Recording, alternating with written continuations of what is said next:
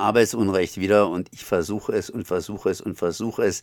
Elmar ist noch kräftig am Arbeiten für heute Abend um 19 Uhr, beziehungsweise morgen um 11 Uhr in der Zweitausstrahlung. Morgen heißt in dem Fall Donnerstag. Und ich glaube, ich habe ihn jetzt am Apparat. Hallo Elmar, bist du da? Ja, hallo Konrad, hallo Radio Dreieckland. Ja, ja, ich hänge meinem Zeitplan hinterher. Ja, das heißt viel los. Und dazu kannst du mir jetzt gleich ein bisschen was sagen. Das heißt, um den Leuten den Mund etwas wässrig zu machen. Ja, unsere Sendung ähm, Arbeitsunrecht FM. Diesmal geht's, äh, haben wir ein Interview. Es geht um Betriebsratswahlen. Die finden ja im Moment äh, statt. Also wahrscheinlich die wichtigsten, äh, kaum beachteten Wahlen Deutschlands. Ähm, turnusmäßig alle vier Jahre in so einem Zeitfenster von März bis Mai und äh, das läuft gerade. Ähm, und darum geht's auch. Also da haben wir einen Riesenskandal gehabt kurz vor ähm, Ostern, also an Gründonnerstag, sollte sich bei Aldi Süd einen Betriebsrat gründen in, äh, in der Region Dormagen, also immerhin äh, 1600 Beschäftigte in so einem türkischen Festsaal und das ist dann äh, nach richtig alter Union Busting Schule ist diese Versammlung zur Wahl eines Wahlvorstandes gesprengt worden von von so einem Mob aus aufgepeitschten Filialleitern und ihren Stellvertretern. Äh, das ist gut dokumentiert. Das ist eine Methode, die häufig vorkommt, aber dann doch sehr schockierend ist und auch mit äh, demokratischem Rechtsstaat und so überhaupt nichts mehr zu tun hat. Also das hat dann eben auch so faschistoide Züge oder mafiamäßige. Und das also von einem Weltkonzern. Aber es wird äh, planmäßig angeleitet. Ja, das kommt in den Union Busting News vor, die meine Kollegin Jessica Reisner äh, erzählt. Da haben wir dann auch noch verschiedene andere Meldungen über Tönnies, illegale Entsorgung von Schlachtabfällen und und so weiter. Ein Interview haben wir auch immer dabei äh, und diesmal geht's äh, hier auch um ja um dieselbe Region komischerweise, nämlich äh, den Betriebsratsvorsitzenden des Paket- und Postverteilzentrums Düsseldorf. Ist auch ein Riesenbezirk äh, mit, ich glaube, 203 eigenen Fahrern, 110 Standorte. Das sind die Leute, die eben in der Region Düsseldorf bis nach Neuss hin äh, ziemlich große Regionen, die Briefe und Pakete zustellen und die haben auch Betriebsratswahlen und ähm, der erzählt so ein bisschen, was deren Probleme sind und wofür die da kämpfen. Das wird sicherlich auch sehr interessant.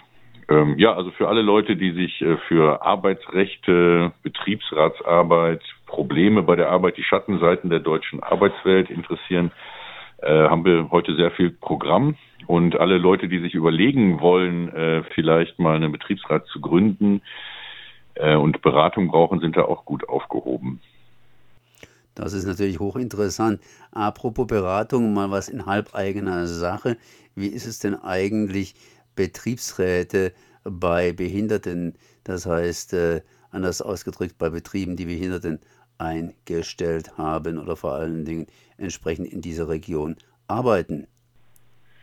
Ja, das hängt davon ab, glaube ich, wie der Träger ist. Ich bin jetzt selber kein Arbeitsrechtler. Es gibt da noch einen Unterschied ähm, zum öffentlichen Dienst. Die haben dann Personalvertretungen. Das sind so ähnliche Konstrukte wie Betriebsräte mit ein bisschen weniger Rechten. Was es ja immer gibt, sind Schwerbehindertenvertretungen. Das, die sind sozusagen so ähnlich organisiert wie äh, Betriebsräte, werden auch gewählt und geraten auch unter Druck und kooperieren immer mit dem Betriebsrat, haben auch Mitbestimmungsrechte. Ähm, also geht es um äh, eine Einrichtung, die sich um Behinderte kümmert oder um Schwerbehinderte, die im Betrieb ähm, eingestellt werden? Naja, also eigentlich, äh, wie sieht es eigentlich aus bei solchen wenn jetzt hier irgendwie die Arbeit sozusagen hier von außen auch noch unterstützt bzw. durch Bezahlung gefördert wird und Schwerbehinderte praktisch hier arbeiten. Ach so, ja, die also haben Caritas die haben und so weiter und so weiter, also Behindertenwerkstätten auf gut Deutsch gesagt. Ja, naja, gut, also das ist ein eigenes Thema, ist auch ein dunkles Kapitel, auch ein zweischneidiges Schwert, aber das äh, müsste ich mir genauer angucken, das kann ich so aus der Menge gar nicht beantworten. Müsst, also wir haben da auch Fälle gehabt schon, äh, wo es ähm, Versuche gab, da was zu organisieren in so Behindertenwerkstätten. Es gibt manchmal auch ganz gruselige Berichte, äh, was da wieder gearbeitet wird, die so an so mittelalterliche Arbeitshäuser erinnern oder sowas. Ich kann es andererseits auch wiederum verstehen, dass es irgendwie so eine Form gesellschaftlicher Teilhabe ist, irgendwie so zur Arbeit zu gehen.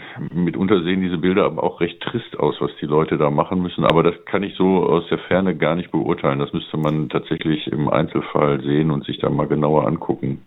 auf jeden Fall heute Abend und morgen in der Wiederholung geht es darum speziell nicht, sondern es geht um den Betriebsrat an für sich und natürlich bei Aldi und Co.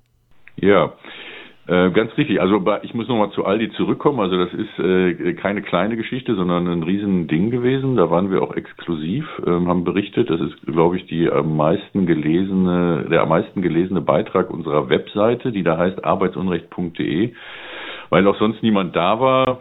Gründonnerstag und so. Ich hatte ein paar Journalisten versucht zu aktivieren, das hat aber nicht geklappt. Also hatten wir die Meldung aber äh, exklusiv und das lief ähm, ziemlich groß und es ist auch ein großer Skandal, weil Aldi Süd äh, militant betriebsratsfrei ist schon seit Jahrzehnten und die alles dran setzen, das auch zu bleiben. Jetzt mussten sie einen dulden in Langenfeld, auch bei Köln und jetzt äh, gründete sich hier der zweite und dann hätte man einen Gesamtbetriebsrat gründen können und so weiter und die kämpfen jetzt mit allen Bandagen und äh, ja, die äh, bringen dann die härtesten Dinger, um äh, die Leute fertig zu machen und zum Ausscheiden zu äh, bewegen. Das ist alles sehr gut dokumentiert, aber Trotzdem ruht bislang der See still und das versuchen wir jetzt tatsächlich zu ändern. Also äh, da kommt jetzt Bewegung rein. Ja. Aldi Süd müsst ihr euch äh, merken, Leute, und äh, da kommt noch was.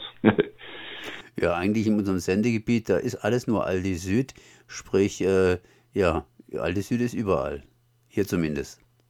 Ja, ja, nee, das ist, äh, ist eben lustig. Ich will das für, für den nächsten Tag der deutschen Einheit, will ich da mal äh, was drüber schreiben. Also wie viele Grenzen doch Deutschland durchzieht. Also die Aldi-Brüder hatten sich zerstritten und haben dann Deutschland unter sich aufgeteilt und die Grenze verläuft irgendwie nördlich von Köln. Also Düsseldorf ist Aldi Nord, Köln ist Aldi Süd. Also Köln ist irgendwie Süddeutschland nach Aldi. Äh, und äh, die fahren auch völlig unterschiedliche Sortimente, also unterschiedlichen Ansatz und äh, auch eine unterschiedliche Union-Busting-Politik. Das ist auch an sich schon interessant. Und dann haben sie auch die Weltkarte unter sich aufgeteilt. Ähm, aber es verläuft also da so eine Grenze, so eine, Nord so eine ja, durch Deutschland zwischen Aldi Süd und Aldi Nord. Und Aldi Süd ist halt am übelsten. Ne? Die haben halt überhaupt keine Betriebsräte, während Aldi Nord ähm, Betriebsräte hat und auch Verdi als Gewerkschaft duldet. Und dann haben die eine gelbe Gewerkschaft, AUB, die sind bei Siemens groß geworden, die sie dann als gelbe Gewerkschaft gegen ähm, gegen Verdi stellen und versuchen da auch die Betriebsratswahlen dann nicht zu verhindern, sondern zu gewinnen. Das ist auch nicht besser unbedingt, aber ähm, hier Aldi Süd ist ganz krass, da ist halt Tabula Rasa. Ja. Ja, das heißt, das Ganze heute Abend am Mittwoch um 19 Uhr beziehungsweise morgen in der sogenannten Zweitausstrahlung um 11 Uhr am Donnerstag auf der 102,3 MHz Radio Dreigland Arbeitsunrecht. Elmar, ich danke dir für die Information. Ich möchte dich nicht weiter aufhalten. Du bist garantiert hier noch am Vorbereiten. Genau. Ciao Leute, bis dann.